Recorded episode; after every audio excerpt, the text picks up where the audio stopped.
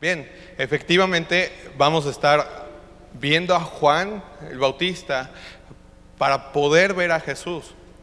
Ah, y realmente explicar quién es Juan el Bautista, pues ya ni es muy necesario porque entre Isra y Talí ya hicieron toda la chamba. Entonces, pues sigue a Jesús y pues ya acabé. No, hay, hay mucho que todavía podemos ver. Algunas de las cosas que hablábamos acerca de, de Juan el Bautista es que es el primo de Jesús. ¿Por qué? Porque María y Elizabeth eran primas.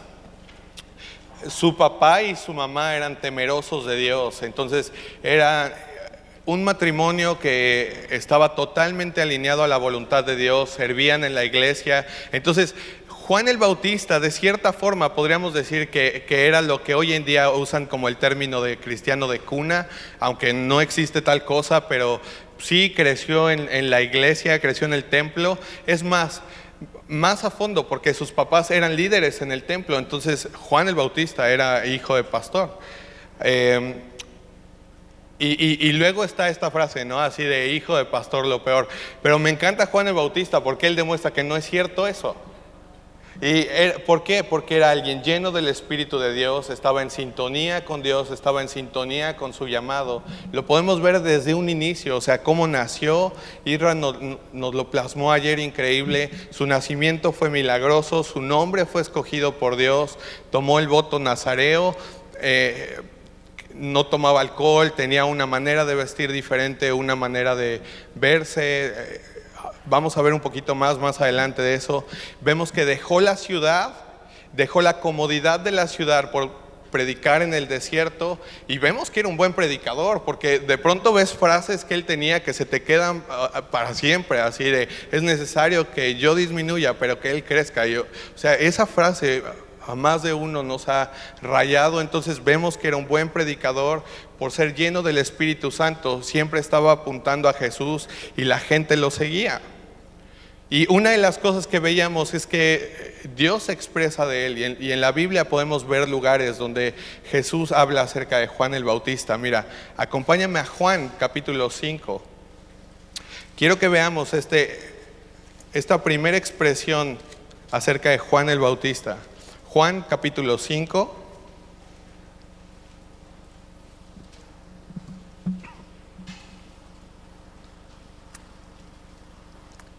Versículo 35.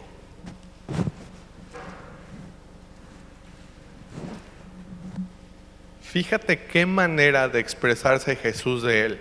Dice que él era antorcha que ardía y alumbraba. que Juan el Bautista era una antorcha que ardía y alumbraba. Ahora, no por Juan, sino por lo que tenía Juan. Y lo que sucede es que cuando hay un fiel testigo del Evangelio, cuando hay una persona que es fiel al mensaje de Dios, lo que sucede es que arde y resplandece. Entonces Juan es un muy buen ejemplo para nosotros de ver qué es lo que sucede con una persona que es fiel al Evangelio. Eh, una persona que es fiel al Evangelio arde y resplandece. Mira Mateo capítulo 11 para que veas otra cosa eh, que Jesús dice acerca de él. Ya la mencionó hace un ratito Talí, pero todos modos vamos a verla. Mateo capítulo 11.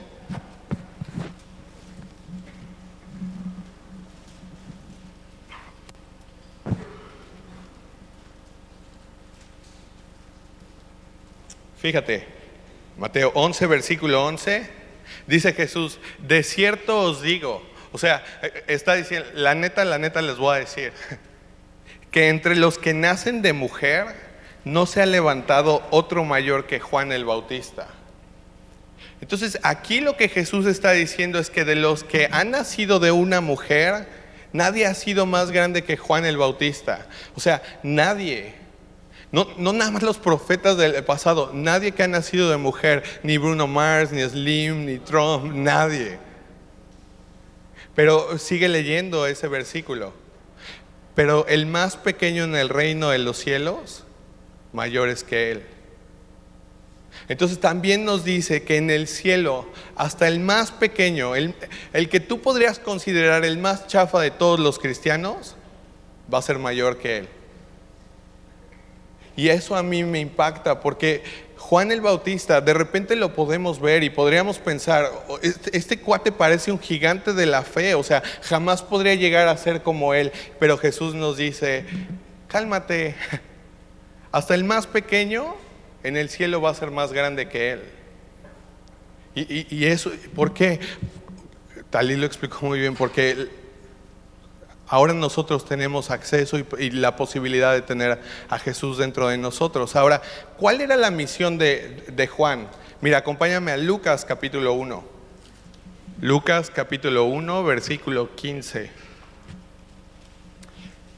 Dice que porque será grande delante de Dios. Esa, esa era su misión ser grande delante de Dios. Fíjate que no dice será grande delante de los hombres, dice será grande delante de Dios, a los ojos de Dios, no, no necesariamente a los ojos de los hombres. ¿No te gustaría eso? O sea, ¿cómo le haces para poder ser grande delante de Dios? Bueno, lo que sigue en ese versículo nos dice cómo le hizo Juan. Dice, no beberá vino ni sidra y será lleno del Espíritu Santo aún desde el vientre de su madre. ¿Cómo aplica esto para nosotros? Bueno, él hizo un voto nazareo, entonces él lo que estaba haciendo era estar caminando en santidad. Entonces, ahí están las dos cosas. No beberá vino ni sidra y será lleno del Espíritu Santo. ¿Qué necesitamos nosotros? Andar en santidad y ser llenos del Espíritu de Dios.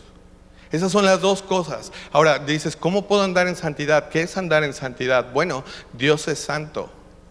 Entonces, ah, sí, mira, si tú pasas tiempo conmigo y después vas y pasas tiempo eh, y platicas con mi esposa, te vas a dar cuenta que hablamos muy parecido. O si vas con ella y después vienes conmigo, va, y, es pobrecita, ya, ya, ya le pasa a molar. Pero es lo que sucede. Cuando tú pasas tiempo con una persona, empiezas a adquirir costumbres, mañas y demás. Y si tú pasas tiempo con un Dios santo, créeme, se te va a impregnar y, Dios nos regala de su santidad. Entonces, necesitamos andar en santidad y ser llenos del Espíritu Santo. Y vemos que Juan el Bautista estaba en esto aún desde el vientre de su madre. Y, mira la, la, misión, va todavía más, y hará que muchos de los hijos de Israel se conviertan al Señor Dios de ellos. E irá delante de él con el espíritu y el poder de Elías para hacer volver los corazones de los padres a los hijos y de los rebeldes a la prudencia de los justos para preparar al Señor un pueblo bien dispuesto. Apa misioncita. Obviamente Juan no tenía la capacidad y las herramientas desde quien era Juan para poder hacer esto. Er, era necesario ser lleno del Espíritu de Dios para que su Espíritu lo capacitara. Ahora vamos a estar nosotros estudiando en, en el libro de Mateo. Lánzate para allá. Mateo capítulo 3. Y en el versículo 1, las primeras tres palabras ya nos confunden. Porque dice, en aquellos días, ¿cuáles días? ¿Cuáles eran aquellos días? Bueno, si te acuerdas lo que leímos en Lucas capítulo 3, decía que en el año decimoquinto del imperio de Tiberio César, siendo gobernador de Judea Poncio Pilato y Herodes tetrarca de Galilea y su hermano Felipe tetrarca de Iturea y de la provincia de Traconite y Lisanías tetrarca de Abilinia y siendo sumos sacerdotes Anás y Caifás, vino palabra de Dios a Juan, hijo de Zacarías en el desierto. Entonces nos está diciendo en aquellos días, en esos días que que realmente sucedieron, o sea, nos está mostrando que es un evento histórico. No nada más es un cuento, una fábula, una leyenda, no, en aquellos días que ocupó un espacio en, la historia de la humanidad. Vino Juan el Bautista predicando en el desierto de Judea. Y entonces vemos que en ese espacio de la historia de la humanidad viene Juan predicando y respondiendo en obediencia al llamado que Dios le hizo. ¿Y qué es lo que predicaba? ¿Cuál era su mensaje? Versículo 2 nos lo dice. Dice, y diciendo, arrepentíos porque el reino de los cielos se ha acercado. Ahora tienes que saber para que en este tiempo, 400 años hubo de silencio de parte de Dios en donde no se había comunicado con su pueblo para nada. Y de pronto Después de 400 años de silencio, ese silencio se rompe con este mensaje que empieza con arrepentíos, porque el reino de los cielos se ha acercado. Ahora, no sé si a ti te pasa, a mí lamentablemente me pasa, que cuando escucho la palabra arrepentimiento, como que ya pienso en otras cosas que nada que ver. Como que esta palabra arrepentimiento ha ido perdiendo su valor. ¿Por qué? Porque yo, yo lo relaciono con alguien que está en una plaza o, en, así en un lugar público con un cartel, quizás está vestido como de diablito, y así de arrepiéntete pecador y ah, todos los borrachos y todos los fornicarios arrepiéntanse, van a arder en el infierno. Pero eso no era realmente lo que Juan tenía en mente cuando estaba diciendo eso. Tampoco es, un es una invitación amistosa para que metas un poquito de religión en tu vida. Así de, no, no te preocupes, mira, Dios te ama un buen y, tiene un, un, plan maravilloso para tu vida. Ah, no, porque de hecho esa era gran parte del problema de lo que estaba sucediendo en ese tiempo que mucha de la gente estaba yendo al templo, pero solamente estaban eh, agregando religión a su vida, pero realmente no estaban viviendo una relación genuina con Dios. Y, Juan estaba tratando con esa parte. Entonces dice, arrepentíos porque el reino de los cielos se ha acercado. Lo que Juan estaba diciendo ahí acerca del arrepentimiento es esto. Mira, arrepentimiento es, tú que estás lejos de Dios, acércate a Él. Y sí, si robabas, deja de robar. Si mentías, deja de mentir. Si te emborrachabas, deja de hacerlo. Si veías pornografía, es tiempo de dejarlo. Si estás en una religión vacía, arrepiéntete. Pero no nada más es eso, sino es caminar en la dirección contraria. Es despójate del pecado como si fuera ropa y vístete de Cristo. Cambia de dirección tu vida. Si vas manejando hacia Tabasco y tú quieres llegar a Puebla, ¿qué tienes que hacer? dar media vuelta y empezar hacia el lado contrario. Y, no nada más es con que des la media vuelta, es hasta que llegues al destino al que quieres llegar. Eso es arrepentimiento, es aléjate del pecado, pero acércate a Dios. Y, y mira, no nada más dice arrepentido, sino dice, ¿por qué? Porque el reino de los cielos se ha acercado. Déjame decirte esto, cuando tú rindes tu vida a Jesús, el rey de los cielos se acerca y entra a vivir en ti. Por eso es que aquí está diciendo, el reino de los cielos se ha acercado, porque ¿qué más cerca lo quieres que dentro de ti? Y a partir de ese momento iba a estar disponible para cualquiera que, que creyera en él. Mira versículo 3. Y nos dice, pues este es aquel de quien habló el profeta Isaías cuando dijo, voz del que clama en el desierto, preparad el camino del Señor y enderezad sus sendas. Esto es interesante porque Juan el Bautista está repitiendo lo que muchos años atrás había eh, dicho un profeta que se llamaba Isaías. Una de las cosas interesantes en esto es que cuando el profeta Isaías lo dijo, Jesús todavía no nacía y el profeta Isaías lo dijo pensando en Jehová, pensando en Dios. Y Juan el Bautista toma ese texto y lo aplica en Jesús. Y yo, y yo me así pensando y leyendo esa parte dije, ¿cómo Juan el Bautista conectó que Jesús era del que hablaba Isaías? Eso me habla de que Juan el Bautista pasaba tiempo en la palabra, meditando en ella. Porque sabes qué? los religiosos de ese tiempo también conocían ese texto y ellos nunca hicieron la conexión entre, entre Jesús y Dios, pero Juan sí. Y una de las cosas que vemos es que Juan predicaba que Jesús es Dios entonces, pero también decía que Jesús viene pronto. Y nosotros realmente podríamos decir lo mismo. Es el mismo mensaje que podríamos eh, decir a otros. Jesús es Dios y Jesús viene pronto. Y, si tú es la primera vez que vienes a la iglesia, tienes que saber eso. Jesús es Dios y viene pronto y tienes que prepararte. Y si tú ya has creído en Él, entonces hay un mundo que necesita saber que Jesús es Dios, que se hizo humano y que es necesario que se preparen porque viene pronto. Y mira cuál era el mensaje de Isaías. Dice que Isaías dijo, voz del que clama en el desierto, preparad el camino del Señor y enderezad sus sendas. Eso se escucha muy acá, pero esto de enderezar sus sendas y preparar el camino es una idea tomada de lo que en ese tiempo se hacía cuando un rey iba a viajar a una ciudad.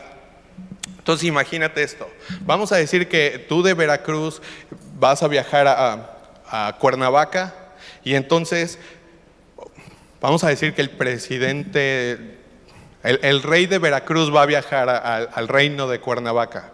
Y entonces lo que sucedía es que antes de que el rey saliera, los gobernantes enviaban hombres a revisar todo el trayecto y entonces tenían que tapar los hoyos, derribar los montes, si había carreteras que estuvieran eh, chuecas, tenían que enderezarlas, nivelar los caminos para que el rey no tuviera ninguna complicación en llegar. Entonces, de la misma forma nos dice que Juan estaba preparando el camino de Jesús. Y en esto te dejo una pregunta. Ok, vemos que Juan estaba haciendo eso, pero tu vida, ¿Tu vida está preparando el camino para que otros se acerquen a Dios? ¿O, simplemente estás con sendas chuecas que no llevan a ningún lugar? Porque debemos examinar nuestra vida y debemos de checar, ok, tu manera de hablar, tu manera de vestirte, tu manera de eh, lo que escuchas, lo que hablas, lo que dices, lo, para otros, ¿los acerca más a Jesús o no?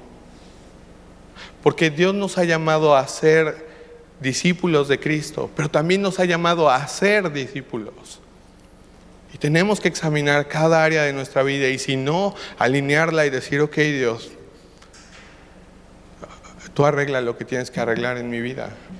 Mira versículo 4, es uno de mis favoritos. Y dice, y Juan estaba vestido de pelo de camello y tenía un cinto de cuero alrededor de sus lomos y su comida eran langostas y miel silvestre. Talí dice que eran como dockers. Yo no lo veo así, la verdad. Para empezar, o sea, yo veo esto así. Juan estaba vestido de pelo de camello, o sea, su ropa estaba de pelos. Y dice que usaba cinturón de cuero y que comían langostas y miel silvestre. Ahora, no pienses en langosta así como la que cuando vas a una marisquería. No, eran langostas terrestres. Entonces sí eran más como chapulines ese, ese rollo. Y entonces yo creo que sabían así medio amargosas. Entonces las tenía que en la mielecita y empachárselas. Ahora, ahorita que salgamos de la conferencia les vamos a pasar unas para que las prueben. Nunca se les suele nada. Pero chécate esto. O sea, quiero que pienses en un momento en esto que estamos leyendo. Es, es, algo que sucedió, eso en un momento eh, de la historia de la humanidad. Entonces tienes a este hombre que está predicando en el desierto con un cinturón de cuero. ¿Alguna vez has usado alguna prenda de vestir de cuero? Esas cosas te hacen sudar. Entonces imagínatelo, está en el calor, está con su cinturón de cuero en el desierto no creo que se bañara todos los días. La ropa de pelo de camello seguramente es un tanto caliente, entonces está todo lleno de sudor. Y además, imagínate que acaba de comer y se acaba de echar sus langostas, entonces quizás está hasta con la patita de la langosta así en el diente y como se las empachaba con la miel, así, o sea, me lo imagino todo lleno de miel por todos lados, así en el cachete y una antenita de la langosta por acá. Y está diciéndole a la gente, arrepiéntanse o sea, una combinación de olores como entre Pepe Grillo y Winnie Pooh. Y, diciéndole a la gente, arrepiéntanse porque el reino de los cielos se ha acercado. O sea, un cuate excéntrico, raro, como tú comprenderás, totalmente fuera del marco religioso. Pero lo más impresionante cuando veo este texto es que la gente iba al desierto, se acercaba, escuchaba y su corazón se conmovía a pesar de Juan. ¿Por qué iban? Si era todo un cuate así. Jesús nos lo dijo, porque era una antorcha que ardía y alumbraba. La vida de las personas estaba siendo transformada por lo que Dios estaba haciendo a través de este hombre. Y lo que hacía que las personas fueran al desierto no era Juan, no era su, vestimenta, sino era la predicación del Evangelio. ¿Por qué? Porque el Evangelio es poder de Dios para salvación para todo aquel que cree. Entonces la gente cuando lo escuchaba, entendía, tengo que cambiar mi vida. Mira versículo 5 y salía a él Jerusalén. Fíjate, no era Juan buscando a la gente y rogándoles, por favor escuchen lo que tengo que decir. No, salía a él Jerusalén, toda Judea, toda la provincia alrededor del Jordán, y eran bautizados por él en el Jordán, confesando sus pecados. Todo mundo salía hacia él, imagínate, prostitutas, comerciantes, ladrones, mentirosos, religiosos, quienes se consideraban buenas personas, los que estaban llenos de pecados, los que estaban ocultos en una religión, todo mundo salía hacia Juan. Y todos iban y escuchaban el mismo mensaje, la misma dosis de medicina era para todos el Evangelio de Jesucristo. Imagínate escuchar esas palabras. Arrepiéntete porque el reino de los cielos se ha acercado. Y después de escuchar esas palabras, que tu corazón empiece a derretirse, que nazca una convicción dentro de ti de querer agradar a Dios, que, que Dios con su espíritu empiece a hablarte a tu corazón y te muestre, tengo que dejar esto que a Dios no le agrada y tengo que empezar a caminar en lo que a Dios le agrada y boom, una vida transformada. Y eso estaba pasando vez tras vez, tras vez, tras vez. Y el Espíritu de Dios estaba haciendo un avivamiento y una obra a través de la vida de este hombre. ¿Por qué? Porque estaba lleno del Espíritu de Dios y porque estaba viviendo conforme al llamado que Dios le hizo. Y te digo algo, cuando tú vives así, cuando tú lo que buscas es eso, es ser lleno de su espíritu, vas a poder ver la obra de Dios en tu vida y en la vida de las personas que están a tu alrededor. Cuando oras, lees la Biblia, eres parte de la iglesia, vienes, aprendes de los estudios, no porque tienes que hacerlo, sino porque quieres hacerlo, porque nace así, necesito más de Dios, necesito aprender más de Él, necesito pasar más comunión con Él. E, eso es lo que produce su espíritu. Mira versículo 7. Y al ver él, que muchos de los fariseos y, de los saduceos, que son los religiosos de ese tiempo, venían a su bautismo, les decía, generación de víboras, ¿quién os enseñó a huir de la ira venidera? Haced pues frutos dignos de arrepentimiento y no penséis decir dentro de vosotros mismos, eh, Abraham tenemos por padre. Porque yo os digo que Dios puede levantar hijos a Abraham aún de estas piedras. Y entonces eh, Juan ve a estos religiosos acercarse, que eran los fariseos y los saduceos. Mira, te explico, los fariseos eran hombres que agregaron mandamientos y tradiciones a las escrituras que las hicieron imposibles de cumplir. Y los saduceos lo que hicieron era, es que eran hombres que quitaron partes de la Biblia porque no creían eh, en lo sobrenatural y le restaron su valor. Los saduceos no creían en los milagros, no creían en los ángeles, no creían en la resurrección, entonces le quitaron valor. Pero eso es interesante porque hoy en día pues ir a iglesias y puedes escuchar a personas que hacen precisamente eso, o que le agregan cosas a la Biblia, o que le restan valor. Y mira cómo les habla Juan el Bautista a esas personas y les dice, bola de víboras. Está fuerte. Y le está hablando a los líderes religiosos, o sea, la gente que nadie le hablaba así, eran los hombres más respetables, todo el mundo los trataba bien y los adulaba porque pues eran los que tenían el estatus en ese tiempo. Entonces, si tú querías llegar a tener estatus con alguien, líderes religiosos era tu opción para tratarlos bien y que, y, que se tomaran una foto contigo y entonces poder tener un poquito de valor. Y, ¿Y qué es lo que hace Juan? Bola de víboras. Y, les habla con la verdad y les dice, miren, si su arrepentimiento es real y vienen a bautizarse conmigo, entonces hagan cosas que demuestren que es genuino. La prueba de que somos seguidores de Jesús no es lo que decimos, sino es la forma en la que llevamos nuestra vida. Yo patino, ando en patineta y en el skate hay un término para los que afirman ser algo que no son o para los que afirman que hacen cosas que nunca han hecho. Entonces, haz de cuenta que generalmente, o sea, es, muy continuo que llegan chavos al, parque y entonces llegan con todo nuevo, ¿no? Así sus tenis nuevos, su patineta y ahí, ahí andan.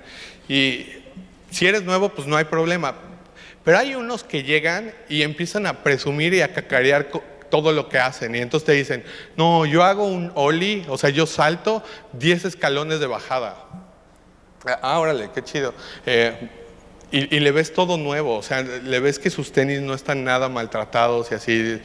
Ah, pues vamos a ver si es cierto. A ver, brinca en el suelo y no brincan ni un kilo de tortillas y dices, o sea, este cuate está, está mintiendo, es, es un farol. Ese es el término que usamos, faroles. Y a veces entre las personas también pasa eso, y en la iglesia también pasa eso, y entre cristianos pasa eso, que hay, personas que se la pasan hablando de Dios, afirman hacer y decir todo lo que un cristiano hace y dice, y entonces te hablan acerca de la importancia de la oración, te hablan acerca de la importancia de leer la Biblia, pero la verdad es que no conocen a Dios y son solo unos faroles. Y eso es lo que estaba pasando con estos religiosos. Y, Juan les dice, haced pues frutos dignos de arrepentimiento, que se vea que sí es cierto, sean reales. Mira versículo 10. Y, y, les mete todavía más duro. Les dice, y ya también el hacha está puesta a la raíz de los árboles. Por tanto, todo árbol que no da buen fruto es cortado y echado en el fuego. Entonces, como te podrás dar cuenta, no es un mensaje amistoso, pero es la verdad.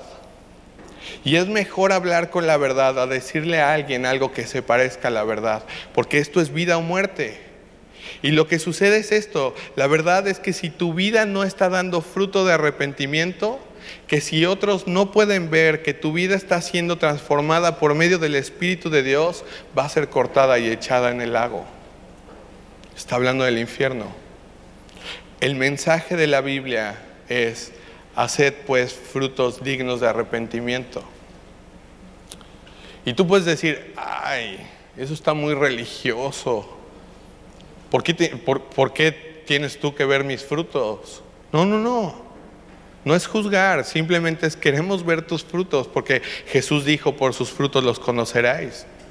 O sea, yo, yo podría agarrar a una persona así en la avenida y ponerle una playera cristiana y una Biblia y decirle te doy 200 pesos y en la alabanza tú alzas las manos. Así como, como si fuera un partido de fútbol, tú nomás alzas las manos y, y lee lo que dice ahí las pantallas. Pero eso no es lo que hace a una persona, un cristiano. Tampoco es lo que dejas de hacer. O sea, un futbolista no es futbolista porque deja de practicar los otros deportes sino porque practica fútbol. Entonces Jesús dijo, por sus frutos los conoceráis. Hace siete años más o menos, Dios llegó a mi vida y me salvó. Y no fue así de, ah, qué buena onda, Dios ya me salvó, entonces ya puedo seguir viviendo como siempre he vivido, puedo seguir de inmoral como siempre no, eso no es lo que me emocionaba. Lo que me emocionaba es que mi vida fue cambiada, que eh, por fin era libre del pecado, que podía hacer y vivir la vida de forma diferente. Porque Jesús transforma tu vida. Y ese es el mensaje que tenemos para un mundo que se está perdiendo.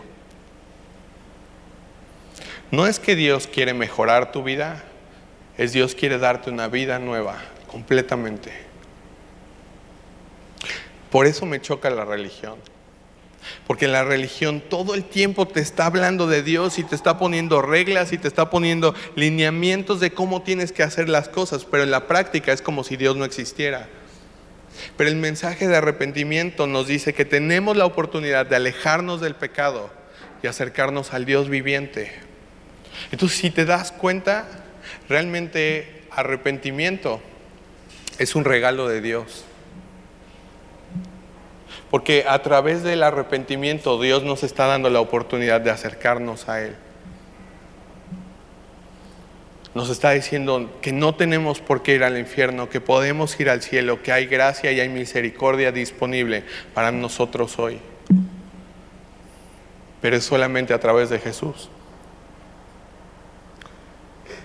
Y por eso porque Jesús es el camino, la verdad y la vida, y nadie viene al Padre si no es por Él. Por eso Juan dice, no me sigan a mí, sigan a Jesús. Mira versículo 11. Dice Juan, yo a la verdad os bautizo en agua para arrepentimiento, pero el que viene tras mí, cuyo calzado yo no soy digno de llevar, es más poderoso que yo entonces Juan está diciendo, les digo la verdad, yo nomás los puedo bautizar en agua. Pero viene el Dios, creador del universo, se hizo hombre, y de Él si yo no soy digno ni siquiera de amarrarle las agujetas, a Él es a quien deben ustedes de seguir. Y luego dice, Él los bautizará en Espíritu Santo y fuego. Si te das cuenta, este versículo me está hablando de tres bautismos. El de agua, el de espíritu y el de fuego. E, el de agua es un símbolo. El de agua es simplemente reconocer públicamente que vas a seguir a Jesús. Es, es decir, no me importa ya la opinión de los demás. La opinión que me importa es la de Dios. Y si mi familia y si mis amigos y si mis vecinos me critican porque ahora soy un aleluya, un Ned Flanders, no me importa. Ya, yo quiero seguir a Jesús. Ese es el primero, pero ese es otra vez un símbolo nada más. El segundo dice que es el que Jesús hace y que es el del Espíritu. El del Espíritu es cuando su Espíritu entra en nosotros y es el que nos da la capacidad para decirle no al pecado y nos da la fuerza para no regresar nunca más a nuestra vida pasada. Mira, cuando estamos influidos por el poder del Espíritu de Dios, una de las cosas que sucede es que el poder del pecado disminuye. Y entonces el pecado empieza a dejar de verse tan atractivo. ¿Y sabes qué empieza a verse más atractivo? Jesús. Entonces no importa qué, hagas o quién eres, necesitas ser bautizado en eso. Si eres hijo, si eres... Ah, hermanos, si tienes amigos, si, eres estudiante, si estás trabajando, todos necesitamos ser bautizados del Espíritu. Hay dos nacimientos, el de agua, que es el físico, que ya todos aquí lo pasaron, el segundo es el del Espíritu. Y para ese necesitamos pedírselo a Dios y necesitamos pedirle, Dios, me regalas nacer de nuevo, me regalas nacer del Espíritu. Y cuando pedimos conforme a la voluntad de Dios, Él nos lo da. Y el tercero, nos lo dice ese texto, ¿cuál es? ¿El de qué? El de fuego. Hay algunos que creen que ese bautismo de fuego es lo que sucedió en, el libro de Hechos, en, esto llamado la fiesta de Pentecostés, donde Jesús ya había ido a la cruz, resucitado, entonces los discípulos, ah, ya había ascendido con el Padre, entonces los discípulos estaban en una casa orando y dice que de pronto bajaron unas llamas como de fuego sobre ellos y empezaron a hablar en lenguas. Y hay quienes dicen, no, es, ese fue el bautismo de fuego. Ah, no, ¿por qué? Porque dice que eran llamas como de fuego, no que eran llamas de fuego. Si hubieran sido llamas de fuego, les hubiera pasado como, ¿nunca viste el programa de otro rollo cuando Adal Ramones fue a lo de Burundi o no sé qué y le cayó fuego. hay, un video de Michael Jackson igual donde está bailando como haciendo un comercial o algo y de pronto le cae fuego y está bailando y llegan todo así su estafa y le queda así todo pelón de acá. Si no lo has visto, no lo veas, no, no, no, no te estás perdiendo de nada. Eh, eso sería si hubiera sido llamas de fuego, pero ahí dice que eran llamas como de fuego. Entonces, ¿cuál es el de fuego? Bueno, nos lo explica el versículo 12. Y dice, su aventador está en su mano y limpiará su era y recogerá su trigo en el granero y quemará la paja en fuego que nunca se apagará. Entonces la vida la recibimos a través del Espíritu Santo. Y la otra alternativa que tenemos es fuego. Es ser sumergidos, es ser, bautismo, eso es lo que significa, sumersión. Entonces es, sumergido, es ser sumergidos en el lago de fuego. No es tan buena opción. Pero no tenemos que pasar por eso. Jesús vino a la tierra, dio su vida en la cruz, resucitó al tercer día para que todo aquel que cree en Él no se pierda, más tenga vida eterna. Y si confiamos en Jesús y rendimos nuestra vida a Él, hay gracia y misericordia disponible para nosotros hoy. Ahora fíjate el versículo 13. Dice que entonces Jesús vino de Galilea a Juan al Jordán para ser bautizado por él. Esta es la primera vez que Jesús aparece ya para iniciar su ministerio. Cuando Jesús apareció por primera vez, si te das cuenta, no llegó de forma especial. O sea, no es como que iba flotando, no llegó brillando, no iban angelitos con trompetas y querubines cargando su corona. O sea, no. Jesús vino en completa sencillez y humildad, completamente humano a este mundo. Y entonces, en este mundo podemos ver que Jesús creció, se fortaleció, se llenó de sabiduría entre nosotros siendo Dios. Ahí te van unos datos acerca de la infancia de Jesús. Él nació en, Belén de Judea y tuvo que irse un tiempo a Egipto porque el rey Herodes mandó matar a todos los bebés. Entonces después de ese tiempo regresó a Galilea y vemos que todos los años iba a Jerusalén a la fiesta de la Pascua con sus papás.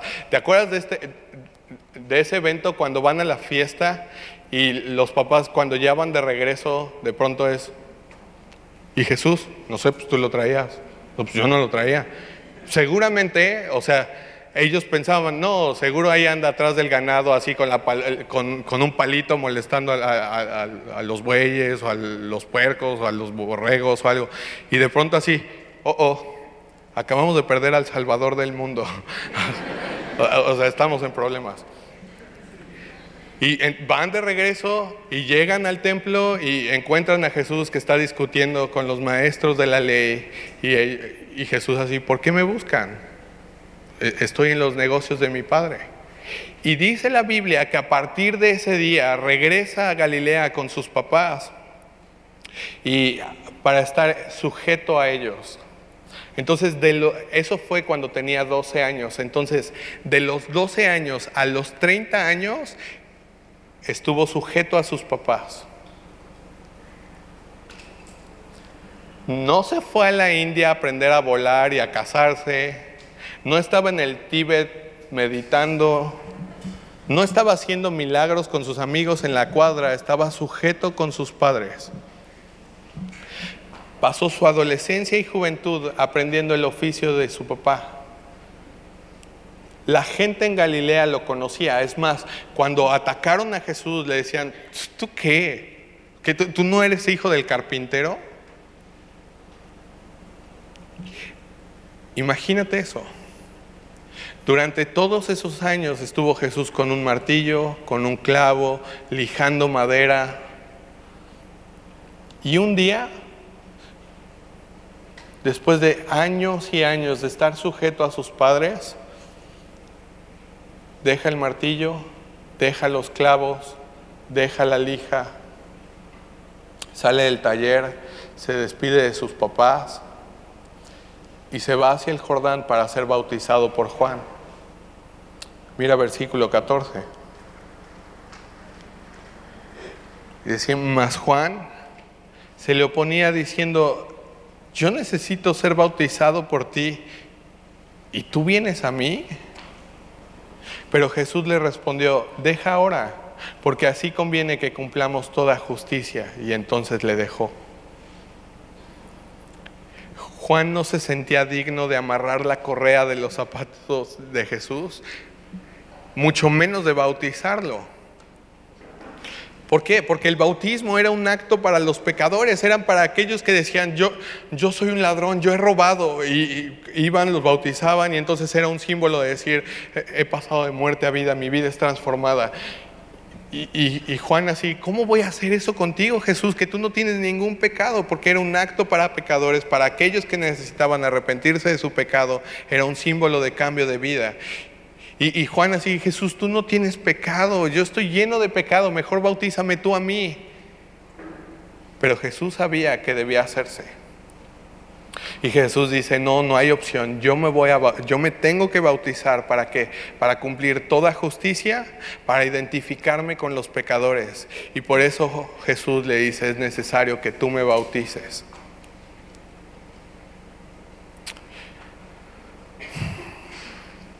La gente necesita saber que hay forma de reconciliarse con Dios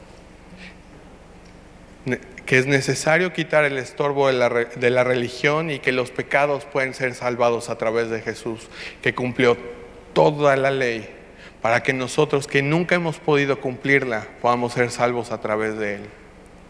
Versículo 16. Y Jesús Después de que fue bautizado, subió luego del agua, y he aquí los cielos le fueron abiertos, y vio al Espíritu de Dios que descendía como paloma y venía sobre él. Fíjate, ahí está toda la Trinidad. Está Jesús en el agua, está el Espíritu Santo descendiendo como paloma, otra vez, no que era una paloma, descendiendo como paloma, y el Padre está hablando. Ahora, una pregunta. ¿Qué es lo que dijo el Padre? Mira versículo 17. Y hubo una voz de los cielos que decía, este es mi Hijo amado en quien tengo complacencia. ¿Qué dijo el Padre? Este es mi Hijo amado en quien tengo complacencia. Pero, ¿te acuerdas lo que te acabo de decir de Jesús? En este punto de la vida de Jesús, todavía no empieza su ministerio. Todavía no ha hecho ningún milagro, no ha dado ningún sermón, nadie lo ha visto hacer grandes señales, todavía no confronta a ninguna persona, lleva 30 años en completo anonimato, sujeto a sus padres. Y vemos que Dios dice, este es mi Hijo amado en quien tengo complacencia. El Padre estaba complacido con él, aunque nadie lo había visto, aunque nadie sabía lo que había hecho. Pero eso pasa. Cuando nadie más se da cuenta, Dios sí se da cuenta. Cuando crees que nadie te está viendo, Dios sí te está viendo. Y le dice, este es mi Hijo amado el carpintero, en quien tengo complacencia. Esto me encanta porque me muestra que para Dios no hay ninguna tarea común y sencilla. El abogado, el diseñador, el empresario, el músico, el pintor, el plomero, el fotógrafo, el albañil, el electricista, el comerciante, el estudiante, este es mi Hijo amado en quien tengo complacencia. Esas son las palabras que queremos escuchar de Dios.